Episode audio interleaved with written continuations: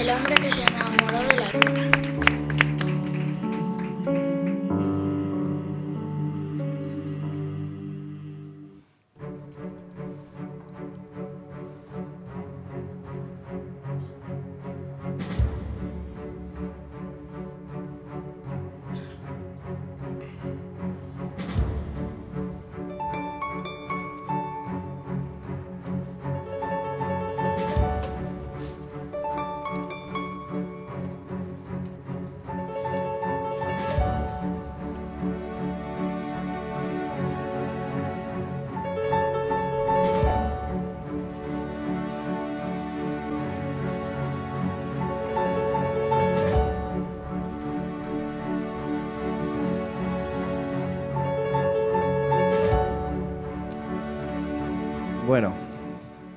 Como suele decir Buzz Lightyear, buenas noches. Lo dice casi siempre por la noche. Cada día, 21 bebés recién nacidos serán entregados a los padres equivocados. El maravilloso escritor e historiador del jazz Albert Murray cuenta, que durante el esclavismo en Estados Unidos la tasa de suicidios entre los dueños de esclavos era ampliamente superior a la que había entre los propios esclavos. El cannabis es la droga que más se consume en el mundo. Por término medio, una persona se, re- se ríe 13 veces al día. Elvis era originalmente rubio. Los cuidadores del Coliseo romano esparcen por las noches pequeños trozos de piedra que obtienen de canteras y escombreras cercanas para que los turistas se las lleven durante sus visitas pensando que se llevan un tesoro. Por lo visto esto también pasa en las pirámides. Los esquimales usan refrigeradores para que no se les congelen los alimentos. ¿Sabía que las cremas antiarrugas no existen? Según un estudio realizado por la Universidad de Queensland, la mayoría de los pasajeros que sobrevivieron al hundimiento del Titanic fueron los maleducados, ya que estos hicieron cualquier cosa por sobrevivir, frente a los pasajeros ingleses que guardaron cola para subir a los botes salvavidas. Tres personas mueren al año comprobando con la lengua si funciona una pila de 9 voltios. El libro Guinness de los récords tiene el récord de ser el libro más robado en todas las bibliotecas. Un 5% de la población es gay. La palabra más conocida del mundo es ok. La segunda, Coca-Cola. Nadie sabe con certeza a qué sabe el cianuro. Charles Chaplin ganó una vez el tercer premio en una competición a parecidos a Charles Chaplin. En 1995, una barca de arrastre se hundió cuando un avión de carga ruso dejó caer sobre ella una vaca viva desde 9.000 metros de altura. Solo un libro ha sido impreso más veces que la Biblia, el catálogo de Ikea. El pato Donald fue prohibido en Finlandia porque no llevaba pantalones. Un 74% de todas las mujeres nudistas lo son porque también sus maridos son nudistas. ¿Sabía que en la ciudad de Los Ángeles está prohibido silbar? ¿Que en Berlín no se puede pasar la aspiradora en domingo y que en Chicago está penado por ley comer en un restaurante en llamas? En un 22% de las veces una pizza llega antes que una ambulancia en Gran Bretaña. ¿Sabía usted que con lo que se pagó por el fichaje del futbolista Cristiano Ronaldo se podrían comprar 19.600 millones de ejemplares del libro donde aparece este poema? Bueno, que el mundo siga sorprendiéndole es inevitable, pero por favor, alguna vez sorpréndale usted a él. Muchas gracias.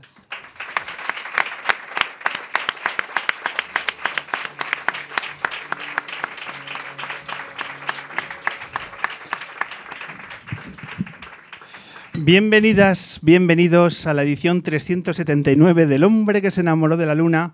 Hoy estrenando nuevo lugar, nuevo emplazamiento en la Sala Vesta de Madrid, en la calle Barquillo, donde nos sentimos muy bien acogidos a través de todo nuestro público, de los luneros y luneras que vienen en una edición muy especial, porque hemos abandonado por un momento nuestro lugar de referencia de esta temporada, que es el ámbito cultural de Callao, y nos venimos aquí a la Sala Vesta. Así que, en primer lugar, muchas gracias a la Sala Vesta por acoger La Luna. Una luna que va a tener música con el grupo Merino. ya tenemos aquí a Sandra y a Alex y la oportunidad de conocer a lo que es una de las bandas con más proyección de nuestra escena musical y un proyecto realmente especial por muchas cuestiones. Vamos a cerrar la luna de hoy con Gonzo, con el director y presentador de ese programa de referencia de nuestra televisión, como es Salvados, y que retoma también su espacio en la Luna. Años después nos volvemos a reencontrar con uno de los periodistas de cabecera en nuestro programa, así que muchas gracias Gonzo por habitar en nuestro satélite particular. Y casualidades del destino hace que después de escuchar a nuestro poeta de cabecera también, a nuestro Pero Saizprez, que va a tener también un momento importante a lo largo de, esta noche, digo que es un momento especial porque 100 lunas después, un dato que a nadie le interesa, pero a mí me hace mucha gracia, volvemos a tener eh, en la Luna a un director de cine, a un guionista, a un actor y a un tipo excelente, que con él vamos a abrir esta edición tan especial en la Sala Vesta. Por eso, y que también nos va a servir para hacer la prueba de sonido del público de hoy, porque necesitamos un aplauso rutilante a la altura de las circunstancias de este programa tan especial, recibimos, por tanto, luneros y luneras, os pongo todo el peso específico para recibir como se merece a Daniel Guzmán.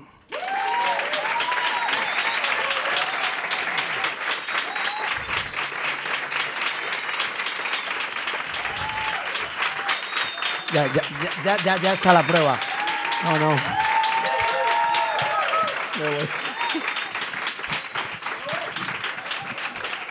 No, la prueba de sonido ha ido muy bien. Ya está, ya está.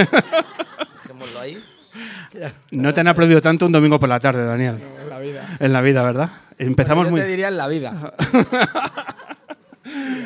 Daniel, bienvenido de nuevo al hombre que se enamoró de la luna. Muchas gracias. Qué placer que nos dijiste enseguida que te sumabas a esta edición tan especial. Sí, lo pienso. Eh, tengo un recuerdo, no sabía ese número de esos 100, me he quedado con el número 13 de las risas del día, ¿no? Al día, y me parecían pocas.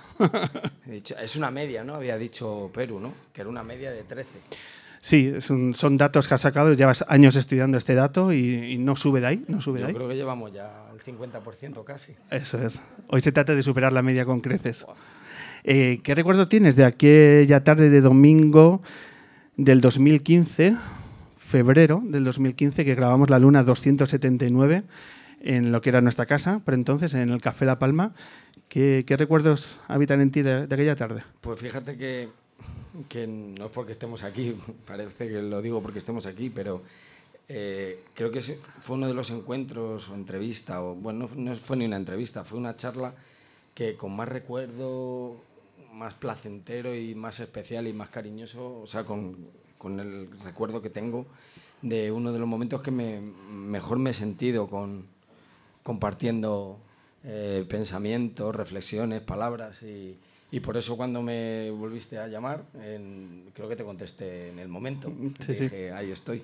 O sea, que eso tiene que ver con, con ese recuerdo muy, muy especial. Es verdad que venía porque venía por, con una película muy especial para mí, a cambio de nada, que, que llevaba como 10 años intentando sacarla adelante y, y ahí ya cuando se, el, corcho, la botella se descorcha, pues había como mucha emoción y, me sentí muy a gusto porque creo que te lo dije, porque escuchabais y, y me permitíais escucharos, no venir a soltar nuestro rollo. Aquello era hace, por tanto, ocho años de aquella tarde. Hablabas ya del factor de tiempo, que yo creo que es algo que te define. De 10 años preparando a cambio de nada. Eh, aquella película que a nosotros, y yo creo que a toda la gente que, que ha, ha podido verla, también tiene, te deja un pozo muy, muy especial. Eh, digo los años, el paso del tiempo, porque para ti es algo fundamental a la hora de plantearte tus siguientes proyectos en tu carrera. Porque Canallas, tu eh, última película, también llevó Siete años. siete años. Sí, yo llevo un buen récord, también lo podría decir Perú en el, en el papel este que ha sacado. Llevo dos películas en 17 años. O sea que. Eso es la próxima. Le puede ahí. Yo no sé por qué la gente te aplaude en realidad. El Bueno, cine, por- por nuestro, cine se va al pique con, Bueno, es por, por amor al arte, básicamente. Eh, ¿por, qué, por qué este ritmo inusitado de, de creación artística, Dani? ¿Qué, ne- eh, qué necesitas, eh, qué conlleva para ti el hecho de necesitar este tiempo?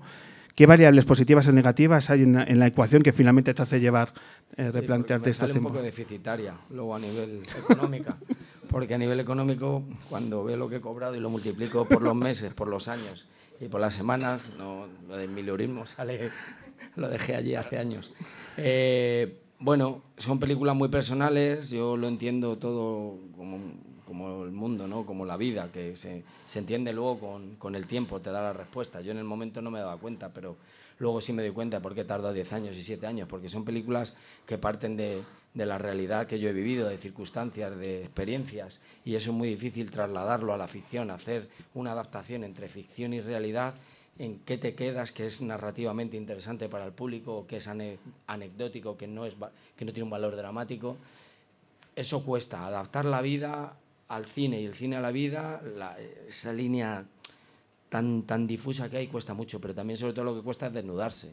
Eh, yo a cambio nada fueron 10 años, de los cuales 6 fueron el guion y los tres primeros eh, eh, estaba todo el rato encontrándome y frontalizando contra una idea que era no contar mi propia historia. Ya cuando me di cuenta de por qué no encontraba la historia era porque no me atrevía a desnudarme, porque hablaba de mi, de mi infancia, de mi adolescencia, de la- una ruptura familiar que para mí fue muy traumática, de mm, mi relación con, con la autoridad, con la delincuencia y llamarlo de alguna manera.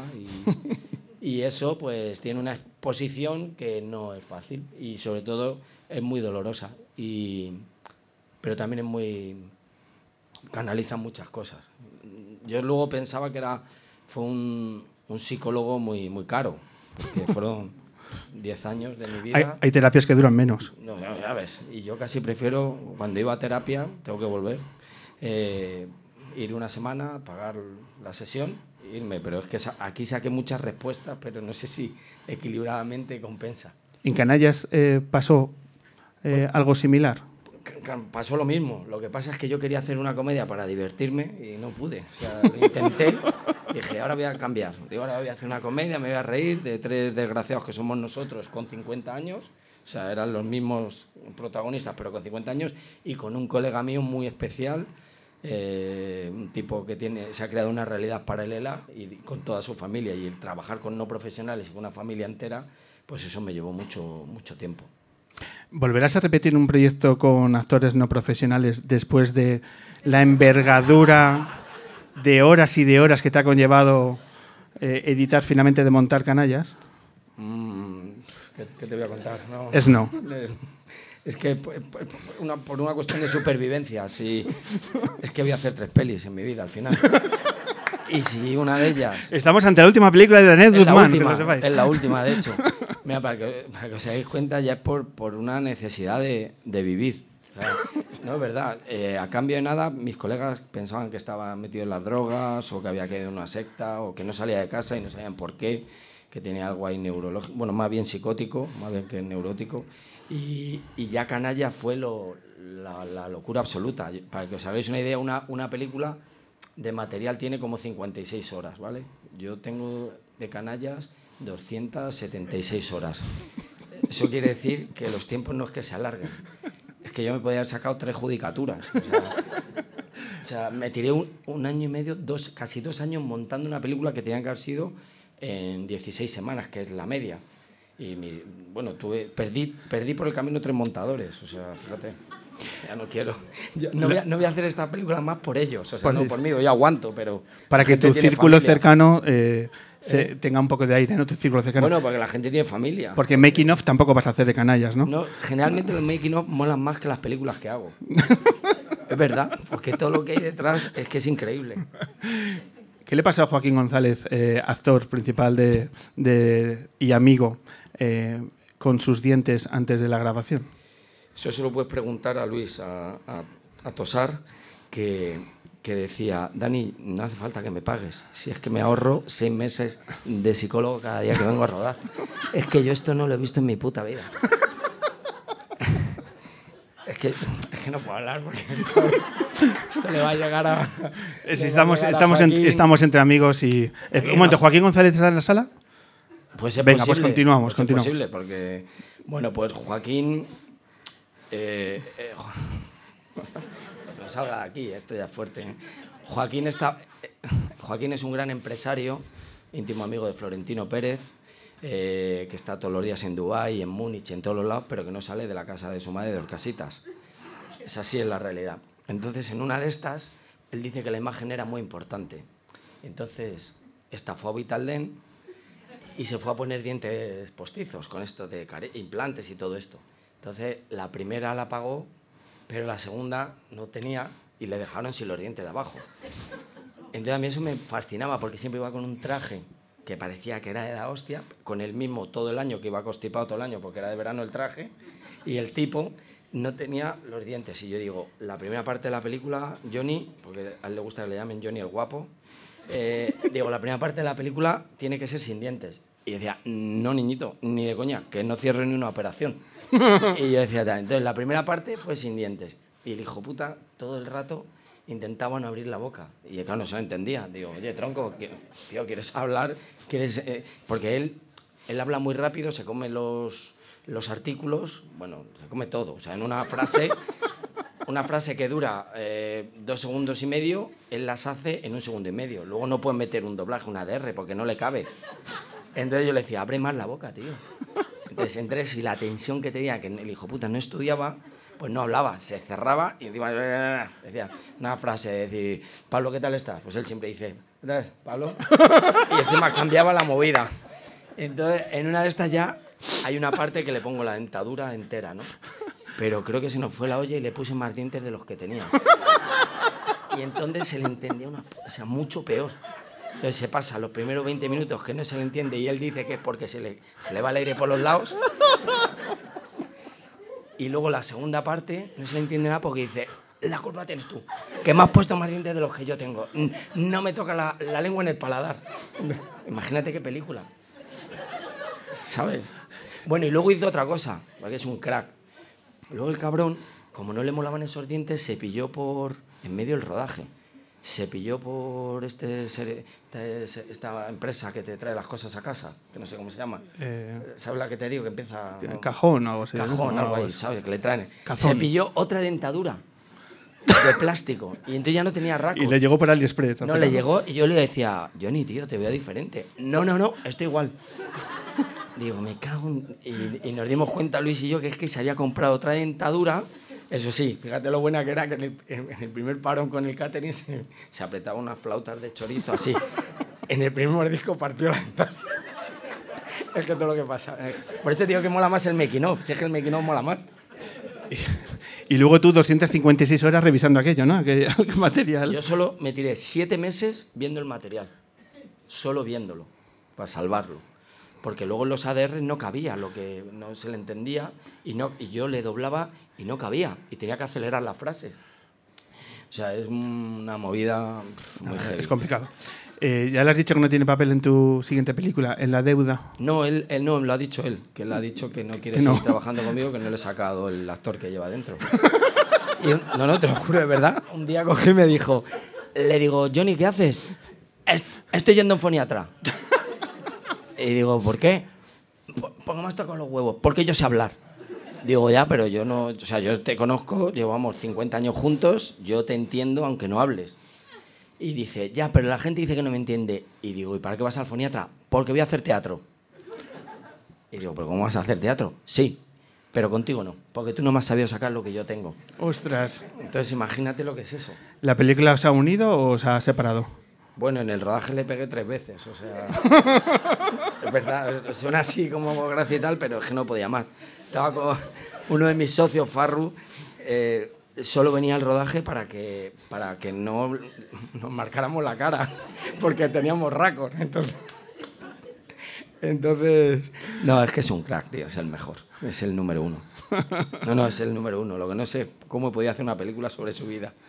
Eso es lo que... Y creo que con esto ya te he contestado que no voy a volver. a No pasa. Está bien argumentada la respuesta. Eh, ¿Estás grabando ya nueva película? Estoy financiándola, estoy, ya terminé el guion. Es una cosa que me ha pasado muy extraña, que no entiendo cómo ha podido ser, porque la primera fueron seis años el guion, la segunda eh, cuatro años y esta la deuda eh, han sido dos meses de guion.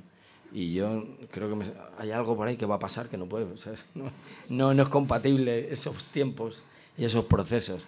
Y encima me- mm, voy muy bien con la financiación, que gusta mucho, y yo creo que voy a rodar ahora este año. Pero todavía no me lo termino de creer, por, por los tiempos que, suele, que suelo eh, invertir. ¿Saltas de género? De, ¿Puedes decir que es drama, comedia y hay un salto a, un nuevo género? un- es un drama social eh, que habla sobre la culpabilidad, sobre este rollo judío-cristiano que tenemos de culpabilidad en todo, ¿no? en la vida y tal, sobre un prota que comete un error y con un resultado mm, trágico. Y es toda la película el tipo intentando pedir perdón a, a un familiar por lo, que ha, por lo que ha pasado y habla sobre la dependencia. Tiene una relación con una anciana que no se sabe al principio y si es eh, nieto, abuela o hijo o madre, pero son dos personas de diferente generación que se han enamorado y que, y que comparten la vida juntos y que están en una ciudad demasiado grande para estar solos. Esa es la historia. ¿Y dónde vas a grabar? Pues iba a haber grabado en Bilbao por un tema mío con el País Vasco y con la luz y tal, pero voy a, voy a grabar en Madrid al final, en septiembre, y oct- en octubre y noviembre. Voy a rodar ahí. ¿Y puedes decir a alguien, de- puedes adelantarnos el reparto? Sí, está Joaquín González. y luego seguro que de aquí al coche cuando me vaya veo a alguien y digo, vente para acá. A ver si el público ha venido de la luna y se ve con un papel, ¿no? De protagonista, Su- ¿no? suele pasar. Solo una pregunta, ¿Luis Tosar estará? Pues sí, eh, sí, yo no sé, Luis es que es masoca. O sea, es una cosa... También es verdad que el chaval, como no está haciendo casi cine y ahora no le llaman, pues me veo en el compromiso de volver a llamarle. ¿Ves que su carrera quizás está en periodo... Se la tendré que levantar otra vez. O sea, ¿qué voy a hacer? No, tiene un papel pequeño, pero dice que da igual, que es que dice, si es que yo quiero ir al rodaje. Es que yo me lo quiero pasar. A mí me da lo mismo. Algo lo pasa que- ahí, ¿no? Si lo que va a pasar ahí yo no me lo quiero perder. Bueno, pues estaremos atentos con, con todas las eh, circunstancias de, de tu rodaje, de la deuda, de la siguiente película. Y Daniel, hoy queremos aprovechar que estamos en la sala Vesta también para rendir eh, culto, tributo a espacios culturales como las salas de conciertos en Madrid. Y lo vamos a hacer de una forma muy especial y es a través de una sintonía que nos da el carácter, y la importancia que tienen estos espacios que nosotros hemos defendido muchas veces porque hemos estado en el Café La Palma muchos años, en la Sala Costello, hoy aquí en la Sala Vesta y vamos a rendir tributo hablando de esa parte experiencial, emocional que tenemos todos con las salas de conciertos en la compañía de Perus Prez.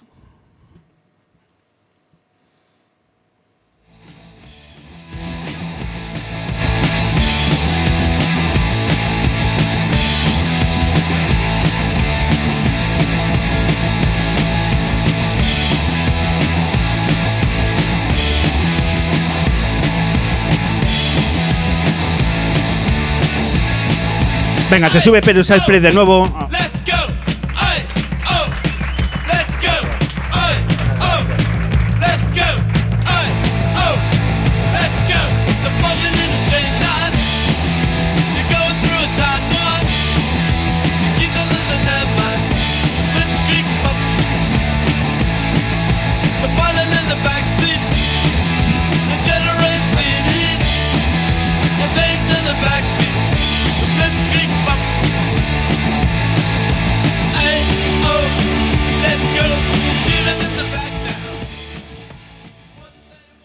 Adaptado el poema anterior algo más lunero. Eh, la sintonía esta es porque los Ramones en el CBGB, que es una sala pequeña en Nueva York, que fue mítica, donde empezaron muchos grupazos. Bueno, es un pequeño homenaje a todas las salas también de Madrid. Entonces, eh, eh, el poema anterior lo, lo- lo he adaptado luneramente. Cada año la luna se aleja 3,8 centímetros de la Tierra. ¿Sabía que en ella es imposible silbar? Durante los atentados del 11M de 2004 en Madrid, hace hoy justo 19 años y un día, como todas y todos sabéis, la luna estaba en cuarto menguante. No hay viento en la luna, ni tampoco sonido. El astronauta Buzz Aldrin del Apolo 11 declaró que vio como la famosa bandera americana que plantaron durante su misión caía al suelo en el momento de- del despegue del módulo lunar, debido a la explosión producida por los reactores de, de la nave. Dicha bandera se compró en una tienda de Florida por 5 dólares y medio. La luna es más pequeña que Asia. Hemos llegado antes a la superficie lunar que a los fondos más profundos del océano. Se tardan 132 horas o 5 días y medio en llegar a la luna. Una persona que pesa 90 kilos en la Tierra pesa 16 en la luna. Ninguna mujer la ha pisado aún. Todas las lunas de los planetas conocidos tienen nombre, menos la nuestra, que simplemente se llama Luna. En 2016, la hija de Stanley Kubrick desmintió la teoría de que el alunizaje de la misión Apolo fue rodada en un estudio de Hollywood por su padre. Los lobos no le aullan a la luna llena, lo hacen por diversos motivos, como unir a la manada o buscar pareja. Los hombres lobo no existen. El hombre que se enamoró de la luna cumple hoy la astronómica cifra de 379 programas seguidos. 379 programas seguidos, esos son muchos años. Que la luna no deje de sorprenderle es inevitable, pero por favor, alguna vez sorpréndale también usted a ella. Gracias.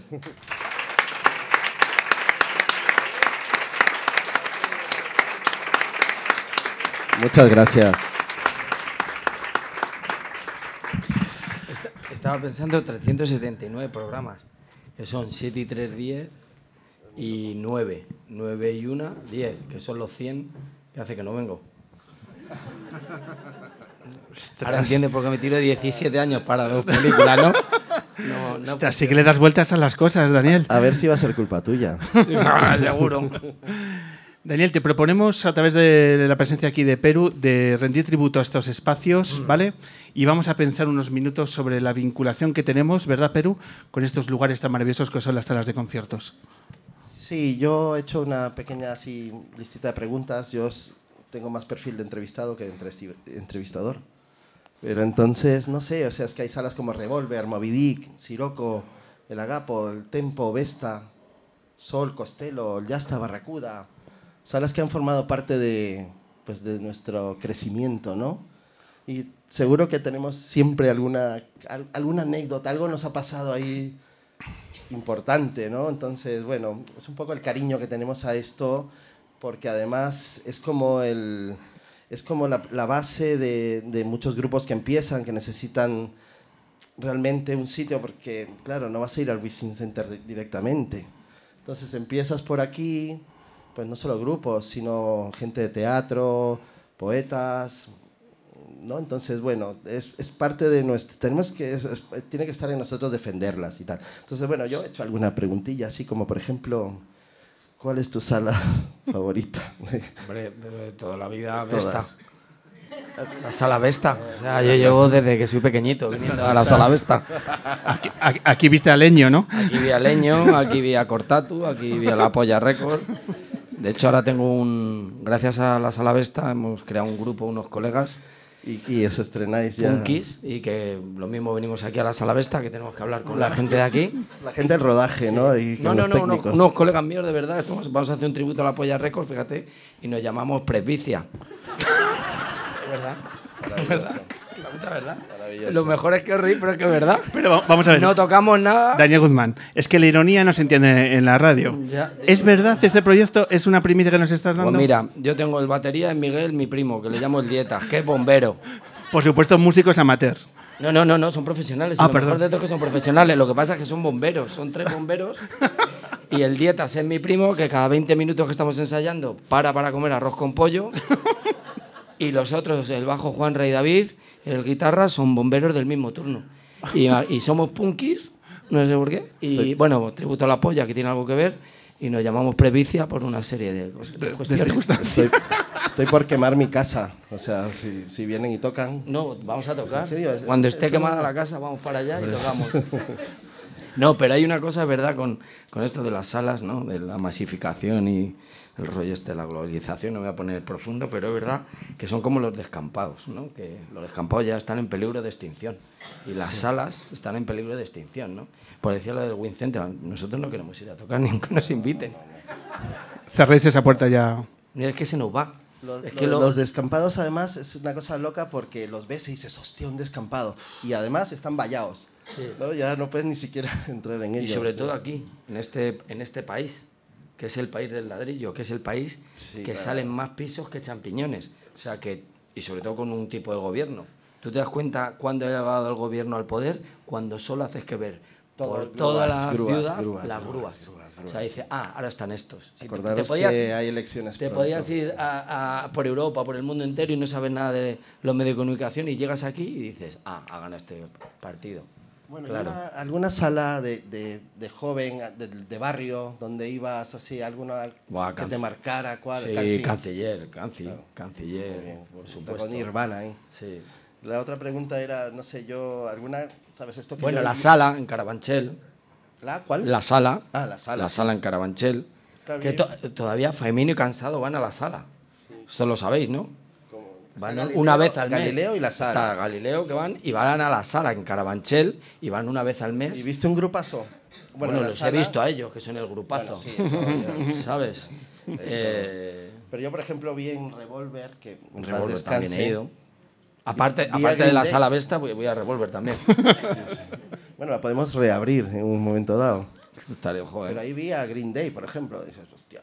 Eh, mm, bueno, también, claro, tenías mm, 22 años o lo que sea. Y Tampoco hace tanto, no subirte, hace tanto. Abrazarles y tirarte otra vez. O sea que eran. En el Winsing, el no te dejan hacerlo. Aquí sí. Pero vuelvo a repetir, es que no queremos ir al Wizzing No, no, no, Center. por eso, por Es eso que que queremos estar en estas salas, Por eso hay que cuidar las. como los descampados. Hay que cuidarlos. las- bueno, se acercan las elecciones. No quiero decir eso. Bueno, es verdad. Una última pregunta, Daniel, sobre esta cuestión. Aparece en tu Wikipedia ese maná de la información rigurosa, Rigurosa. ¿vale? que no sé qué de que preparabas los escenarios para Luz Casal. Bueno, para Luz Casal. Es el mundo para, pipa. Para la Orquesta Mondragón, para. Pues no sé, eh, curran muchas cosas antes de. Me tenía que pagar los estudios, era un mal estudiante. Y cuando empecé a estudiar arte dramático, pues en verano pues tenía que currar en muchas cosas y una, uno de los trabajos en verano era ir poniendo escenarios. por- Y ahora para pagar las y pelis también. Y ahora para pagar las Rodajes. pelis tengo que seguir, efectivamente, trabajando. Y pues montaba escenarios en verano y tocaba, pues eso, pues quien tocara en ese momento. Luz Casal, la Orquesta Mondragón, y me encantaba ese trabajo. Ah, sí. Me encantaba poner escenarios, una cosa rara que me gustaba. ¿Y este qué tal está? Este está bien. Siente la sala. Este para el tema, para el grupo este emergente que se llama Previcia. Está bien. Aquí caben estos cuatro chavales, ¿sabes? Una Bueno. Pues lo que vamos a hacer es que sobre este escenario va a tocar un grupo que nos interesa mucho escucharles cuanto antes, que es Merino y que va a ser la banda que va a firmar el acústico en esta edición. Así que yo creo que vamos a desmontar un poco nuestro nuestros cervezas y demás. Por cierto, que me acuerda mucho de los años eh, cuando empezamos a hacer el programa en salas de conciertos, una entrevista con David Trueba, que me dijo, ¿cómo puedes hacer el programa en una sala de conciertos con una botella de agua? Y dijo David Trueba, todo digno, y dice, por favor, tres cervezas automáticamente. Y entonces, Perú, gracias por traernos una cerveza porque pone lo que hay que poner en una sala de conciertos para que no sea un descampado. Por favor, por favor. Muchas gracias, Daniel Guzmán. Charo,